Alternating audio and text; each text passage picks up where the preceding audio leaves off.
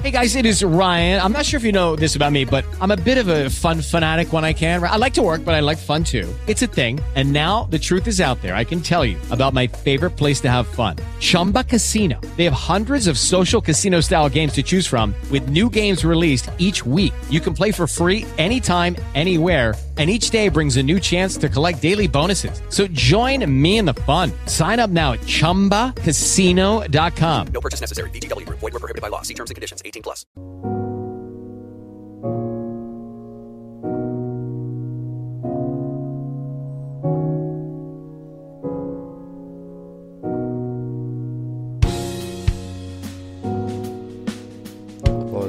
Y todas, un día más en un nuevo episodio del podcast de Sociología Inquieta, un podcast donde tratamos temáticas relacionadas con la realidad social, con el mundo que nos rodea a través de, la sociología.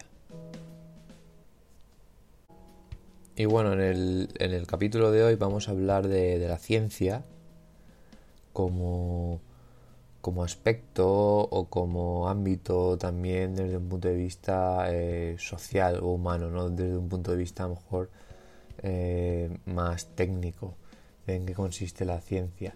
En este caso aprovechando que ayer, 9 de noviembre, eh, fue el aniversario del nacimiento de, de Carl Sagan, un referente para, para, este canal, para Sociología Inquieta, en cuanto a divulgación científica, en cuanto a coherencia en discurso, y en general en cuanto a persona que ha aportado al humanismo, eh, la verdad que una gran cantidad de, cosas buenas, de conocimiento y de reflexiones. En este caso, Sagan es un astrofísico, pero la, la verdad es que tiene, tiene libros como El mundo y sus demonios, donde habla de las pseudociencias, el surgimiento de, de unas nuevas generaciones, en los 80 y 90 de población bastante anticientífica que cree mucho en las pseudociencias, las conspiraciones, que está socializándose, digamos, en una sociedad ultra o super científica, pero que realmente no sabe prácticamente nada de ciencia y que eso, eh, digamos, ese contexto que él describe, pues la verdad que va a ser un contexto en el cual vayamos a, va, vayamos a tener dificultades para eh, progresar democráticamente hacia un mundo más tolerable, un mundo más sabio en general, en cuanto a sociedad estamos hablando, no en cuanto a nivel individual. Y bueno, la verdad que no, no hace falta explicar mucho, porque vemos como Carl Sagan sí que, sí que tenía bastante razón, vemos hoy en día como las teorías de la conspiración en general eh, son un discurso más, pero además un discurso abundante dentro, digamos, de los discursos sociales hoy en día eh, que priman o que, o que están presentes con mucha fuerza en los discursos colectivos. Y realmente el discurso científico también sigue siendo, evidentemente, un discurso muy fuerte, pero es posible que en el ciudadano de a pie, en, en grandes segmentos de la población, se haya difuminado. Eh, habrá mucha gente, eh, gran parte de, colectivos, de, países totalmente desarrollados, como puede ser, por ejemplo, Estados Unidos, que realmente eh, no sepa eh, nada de ciencia. Es más, en el libro El mundo y sus demonios, Carl Sagan ya se remitía a bastantes investigaciones de carácter sociológico, estadístico que se habían hecho eh, en cuanto a este aspecto. Y bueno, la verdad que los datos eran, eran bastante alarmantes en Estados Unidos, eh, ya no en el sentido de que la gente no sabía, mmm, digamos, o tenía conocimientos científicos concretos, sino de eh, conocimientos en el sentido de gran parte de la población estadounidense que estaba caminando hacia un analfabetismo y una ignorancia que luego esto eh, hoy en día lo podemos ver reflejado también en, en toda esa eh, digamos esa población del Estados Unidos rural muy precarizada con pocos servicios pero que además se le añade este esta losa de, de ignorancia que evidentemente luego eh, arrastra hacia decisiones como votar a gente como Donald Trump y a que surjan dentro de estos colectivos eh, creencias eh, pseudocientíficas como puede ser la teoría QAnon, eh, se escribe, si lo queréis buscar, que bueno, es una teoría descabellada, teoría de la conspiración eh, de extrema derecha, y que viene a decirnos, eh, en pocas palabras, que el Partido mm, Demócrata, digamos, el partido, digamos, de la oposición al, al partido de Donald Trump, que es el Partido Republicano, bueno, pues está eh, capitaneado, digamos, por Hillary Clinton, etcétera, etcétera, y más figuras conocidas, y todas ellas forman parte de un complot eh, mundial de, de, pederastia, donde Donald Trump, en teoría, va a ser el caballero que va, que va a salvar a, a estos niños que están sometidos a los abusos de los, de los demócratas. Vamos, en realidad, bastante parecido a los discursos de la ultraderecha europea, aunque no están tan, tan, digamos, tan cubiertos de teorías pseudocientíficas, pero bueno, los discursos de la eh, ultraderecha europea hablan mucho de cómo, por ejemplo, el colectivo LGTBI, eh, pues bueno, eh, es un colectivo en, para ellos de pederastas, ¿no? Que, o que fomenta eh, la pederastia mm, o los abusos sexuales en niños. Por ejemplo, esto se ha podido ver con el tema de la censura parental que ellos han querido imponer en Murcia, por ejemplo, donde quieren evitar eh, a través de que los padres eh, priven a sus hijos o hijas de eh, ir a charlas o formación de educación sexual, educación afectiva, etcétera. Bueno, está todo hilado, ¿no? Está todo hilado. Todo el tema de eh, como Carl Sagan avisaba de cuidado con las pseudociencias, cuidado con las teorías de la conspiración, que también va unido, cuidado con que vivamos en una sociedad cada vez más compleja, donde los ritmos son más rápidos, donde estamos cada vez más globalizados, donde cada vez somos más científicos y la gente cada, cada vez sepa menos de todos, de todos estos campos que acabo de describir y cómo esto nos va a afectar a nuestra capacidad de decisión como sociedad. Creo que um, ese es el punto clave del libro de Carl Sagan, que es un punto eh, fundamental para entender la realidad de hoy en día. Nuestra dificultad para decidir colectivamente de una manera, de una manera coherente porque en realidad no tenemos la información eh, necesaria, no tenemos eh, la información correcta o directamente nos dan información falsa a propósito, nos desinforman, digamos.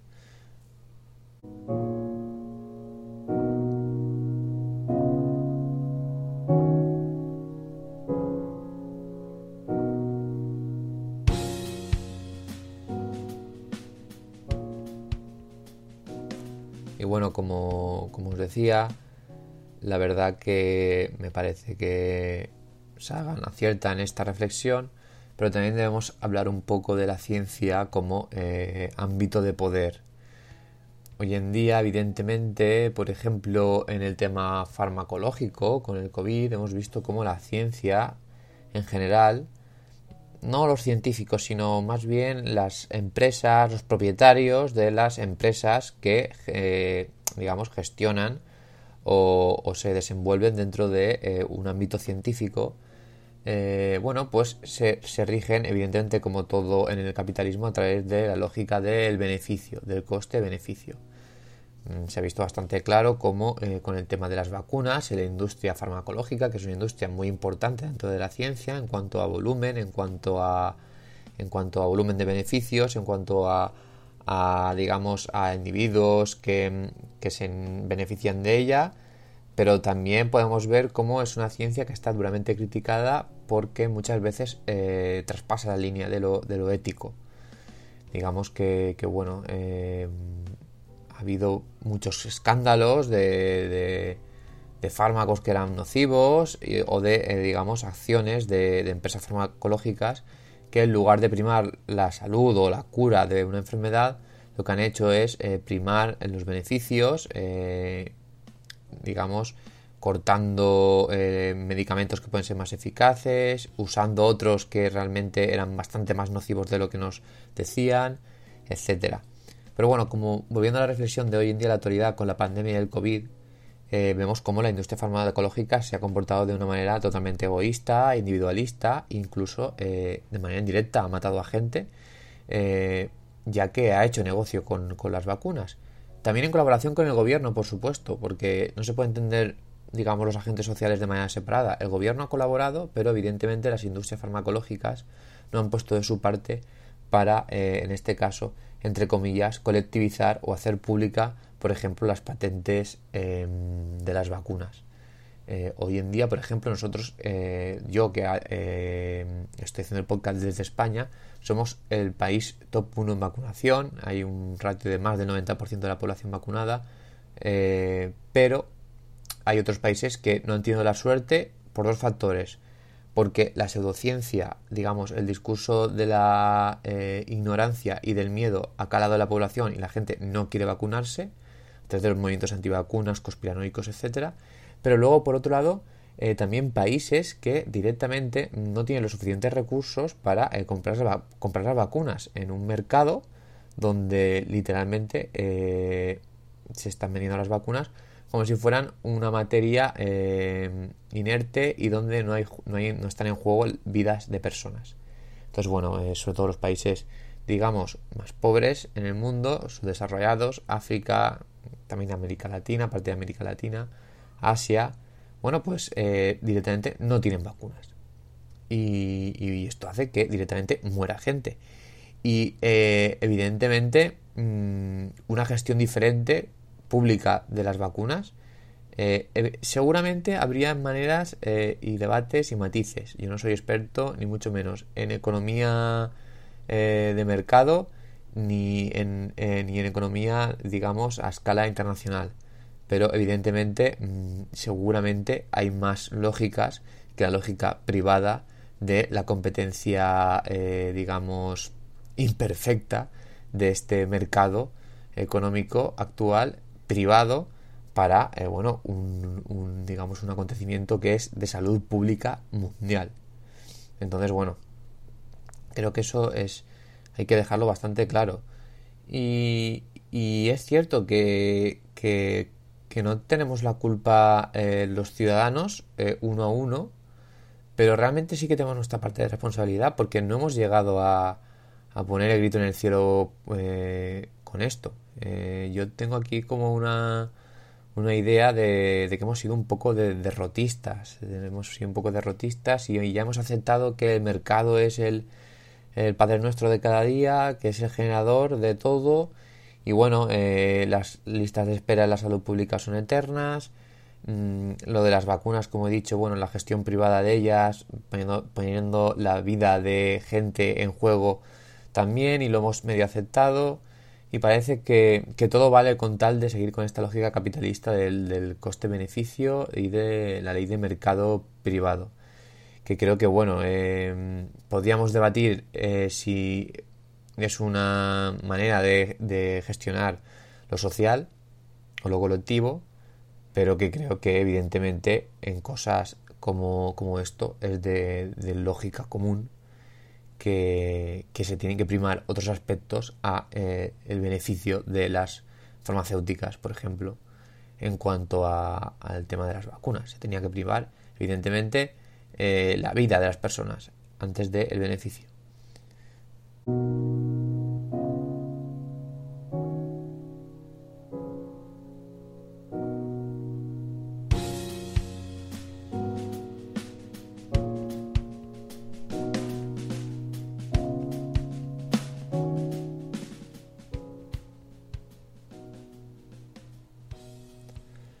Como decía, eh, volviendo a esta reflexión, aunque ha sido un pequeño paréntesis sobre el tema de la pandemia, porque creo que también interesa mucho, pero es que, eh, es que está muy relacionado, la verdad. Está muy, muy relacionado con el tema de las pseudociencias, porque se intercruza aquí, digamos, el poder de la ciencia, digamos, el poder eh, de las empresas, del ámbito científico, mejor dicho. Por otro lado, la desinformación las pseudociencias, las teorías de la conspiración y en general la creciente ignorancia de la población. Y eh, aunque parezcan dos cosas que son enemigas, digamos la ciencia y luego la ignorancia o digamos la superstición, eh, en los intereses de mercado se entrecruzan. Porque, claro, realmente mm, todo el tema de...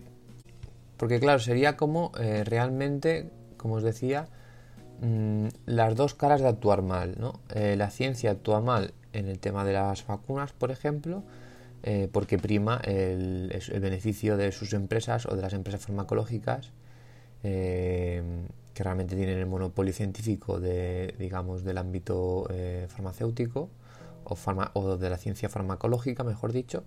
Y luego, por otro lado, vemos una mala actuación de la ciudadanía, de medios de comunicación u otros canales, partidos políticos, agentes que fomentan todo el tema de las teorías de la conspiración, las pseudociencias, etcétera, como puede ser ejemplo de esto la extrema derecha, que se nutre eh, y es un pilar fundamental de sus argumentarios todo el tema este de la desinformación y, también de las teorías de la conspiración. Entonces serían como las dos caras, ¿no? La, la, cara más científica y anticientífica, las dos actuando mal. Evidentemente, yo creo que la cara anticientífica es muy difícil que actúe bien. Prácticamente eh, estar en contra de la ciencia, de la ciencia objetiva o de la ciencia digamos, despolitizada, es decir, el método científico para llegar a la verdad de las cosas o a una posible aproximación de la verdad, aunque no podamos llegar nunca a una verdad exacta, pues bueno, creo que es bastante obvio que no tiene sentido pues, estar en contra de eso. Al fin y al cabo, el humano eh, o las sociedades humanas eh, les beneficia estar y conocer eh, su entorno y soluciones a los problemas que se tienen que enfrentar. Pero bueno, con esta reflexión lo que quería, digamos, un poco argumentar es que también la ciencia eh, no es un aparato despolitizado, sino que, hace cosas muy malas también, ¿no? Eh, pero es, digamos, una herramienta, es una herramienta que no tiene moral la ciencia. Es la actuación o, el uso de los agentes sociales, como las empresas, por ejemplo, eh, farmacológicas, las empresas, por ejemplo, también de, fabricación de armas, no sé, muchos ejemplos de usar mal la ciencia. Em, todos estos ejemplos serían, eh, digamos, ejemplos de usar mal eh, una herramienta que, por ejemplo, para Carl es la herramienta primordial para avanzar como sociedad.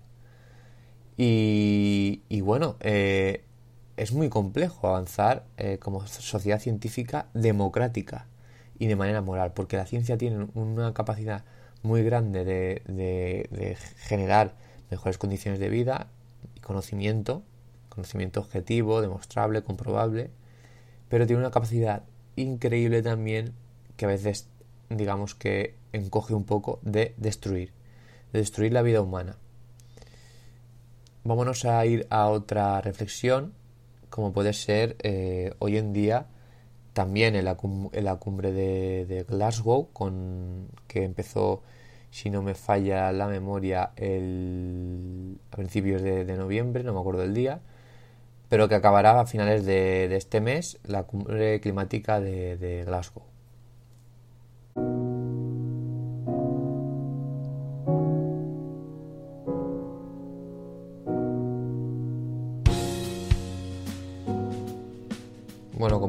Si nos vamos nos transportamos a, hablar de un tema también ligado a la ciencia, evidentemente, eh, que también tiene su parte pseudocientífica, ahora la tocaremos.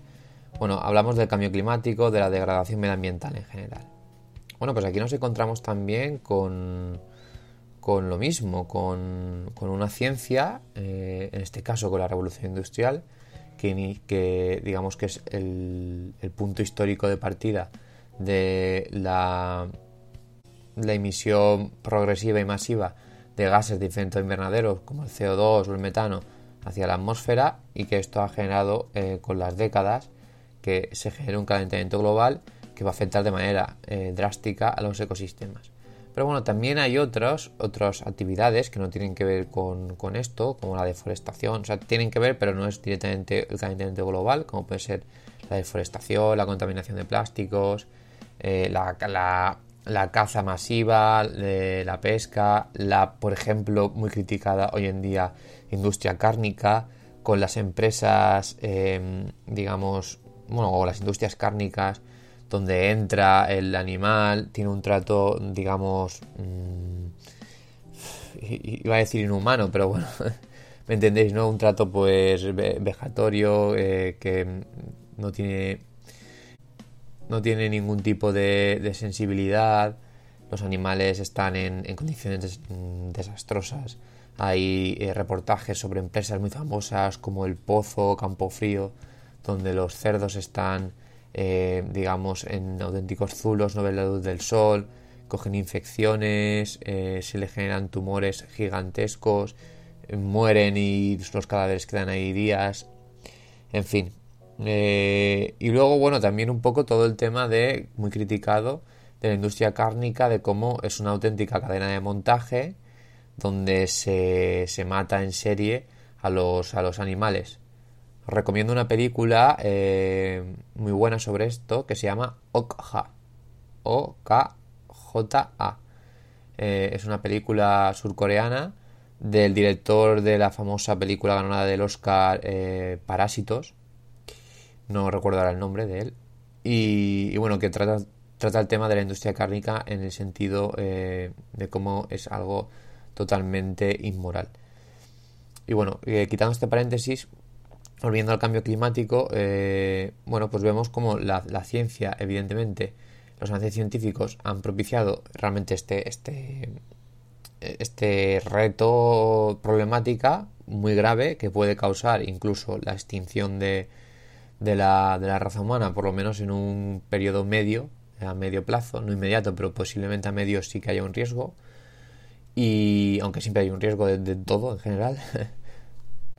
Pero claro, si pensamos por otro lado con todo el tema de los beneficios de la ciencia, pues parece que, no hay discusión ¿no? en el tema de que, de que hay que seguir por este, por este camino. Pero bueno, la verdad que sería un poco absurdo negar que hoy en día estamos bastante lejos de em, caminar hacia un futuro moralmente justo un futuro sostenible a través de, la ciencia como herramienta. Porque creo que esto sí que debería quedar claro. La ciencia es mm, una herramienta. No es ni buena ni mala, sino que tiene usos potenciales muy buenos y también usos negativos muy malos. Y, bueno, con gente como, como Carl Sagan, que nos dejó eh, un 20 de diciembre, pero que nació un 9 de noviembre, es decir, ayer, mm, bueno, pues el camino hacia, hacia una ciencia o un uso de la ciencia moralmente justo, democrático y que nos hiciera una sociedad más igualitaria estaría más, más cerca. Así que bueno, eso es eh, todo por hoy. Os os invito también a que reflexionéis sobre el tema del cambio climático, mm, con todo lo que está pasando eh, en, la, en, la, cumbre del clima, sobre los últimos estudios científicos que han salido, que son estudios eh, que realmente son bastante impactantes, que nos avisan de cómo vamos a tener que reducir el consumo, cómo vamos a tener que cambiar nuestros hábitos alimenticios y reducir en un 75% nuestra ingesta de proteína cárnica en, unas décadas. Eh, todo el tema de la descarbonización. Eh, realmente la ciencia eh, nos está avisando mm, de que de que es, paradójico, ¿no? Pero de, que el propio uso que hemos hecho de ella y a través de la producción, el consumo y otros muchos factores, Em, están generando que tengamos que, cambiar de hábitos de vida y además es la ciencia, la propia ciencia, la que nos lo está, nos lo está diciendo. Entonces, bueno, creo que, que realmente em, es injusto decir que la ciencia es, o es la culpable del cambio climático o el avance tecnológico. Yo creo que es el uso del avance tecnológico y el uso de la ciencia el culpable. Es decir, somos nosotros, somos las acciones humanas con las herramientas que nosotros mismos vamos creando, lo que los culpables de, todo esto. Y, bueno, sí que me gustaría que reflexionéis sobre esto. Hay mucha información en, internet. Eh, en el enlace del canal de YouTube donde suba el vídeo, quizá ponga algo sobre enlaces sobre los últimos artículos que he leído. Y bueno, os voy a recomendar dos libros, si os interesan, de Carl. Em, a veces no están en librerías, pero bueno, si tenéis vuestra librería de confianza, os, invito a que vayáis y lo encarguéis. No son excesivamente caros, tienen su, su digamos, su editorial de bolsillo, pero sí que son más caros que una novela, digamos, eh, normal, porque, digamos, una novela de, ensayo, novela de ficción, porque son libros de divulgativos, que suelen ser más caros. De todas formas, rondan unos 20 euros el precio. Uno de ellos es eh, eh, Los Dragones del Edén, de Carl. Y el otro de, ellos es el libro ya nombrado El mundo y sus demonios. El primero, Los Dragones del Edén, muy resumidamente, habla sobre la inteligencia humana, sobre cómo ha evolucionado nuestro cerebro, intenta comprender los entresijos de, en general, la, inteligencia humana, en resumen. Es un libro muy interesante, pero que es muy diferente al de El mundo y sus demonios, que sí que es un libro prácticamente sociológico que habla de cómo eh, hemos ido evolucionando eh, de manera social hacia una sociedad científica, pero que realmente sabe muy poco de la ciencia. Y donde las pseudociencias otros discursos eh, que se entrecruzan mucho con la manipulación política, etcétera, pueden llevarnos a, un futuro como el de hoy en día, donde las pseudociencias pues campan a sus anchas y son, digamos, un discurso válido más como el científico, cuando realmente pues, son discursos falsos eh, basados en, en resumen, mentiras. Entonces, bueno, recomiendo esos dos libros, Los Dragones del Edén y El Mundo y sus Demonios. Y bueno, este podcast eh, habéis visto que es de 10 minutos más. Eh, van a ser un poquito más largos, aunque van a salir menos. Porque creo que, bueno, así también eh, cambiaremos un poco el formato o iremos intercalando a lo mejor podcasts más cortos con podcasts más, más largos. Y nada, esto es todo, esto es todo por hoy. Nos vemos en la próxima. Podéis seguirme en redes, en el canal de YouTube Sociología Inquieta. Os invito a que os suscribáis. En Instagram Sociología Inquieta también. Y en Twitter Soler2911. Hasta la próxima.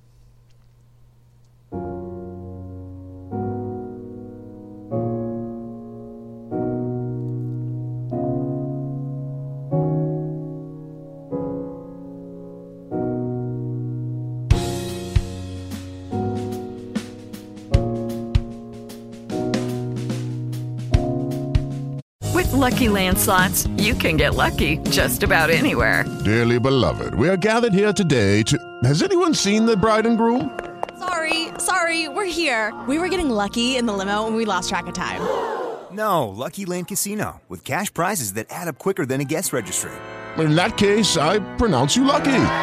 Play for free at LuckyLandSlots.com. Daily bonuses are waiting. No purchase necessary. Void where prohibited by law. 18 plus. Terms and conditions apply. See website for details. ¿Te preocupas por tu familia? Entonces, ¿por qué darles solo huevos ordinarios cuando pueden disfrutar de lo mejor? Eggland's Best, los únicos huevos con ese delicioso sabor fresco de granja, además de la mejor nutrición, como 6 veces más vitamina D, 10 veces más vitamina E y 25% menos de grasa saturada que los huevos regulares, además de muchos otros nutrientes importantes. Así que, dales los mejores huevos. Eggland's Best, mejor sabor, mejor nutrición, mejores huevos.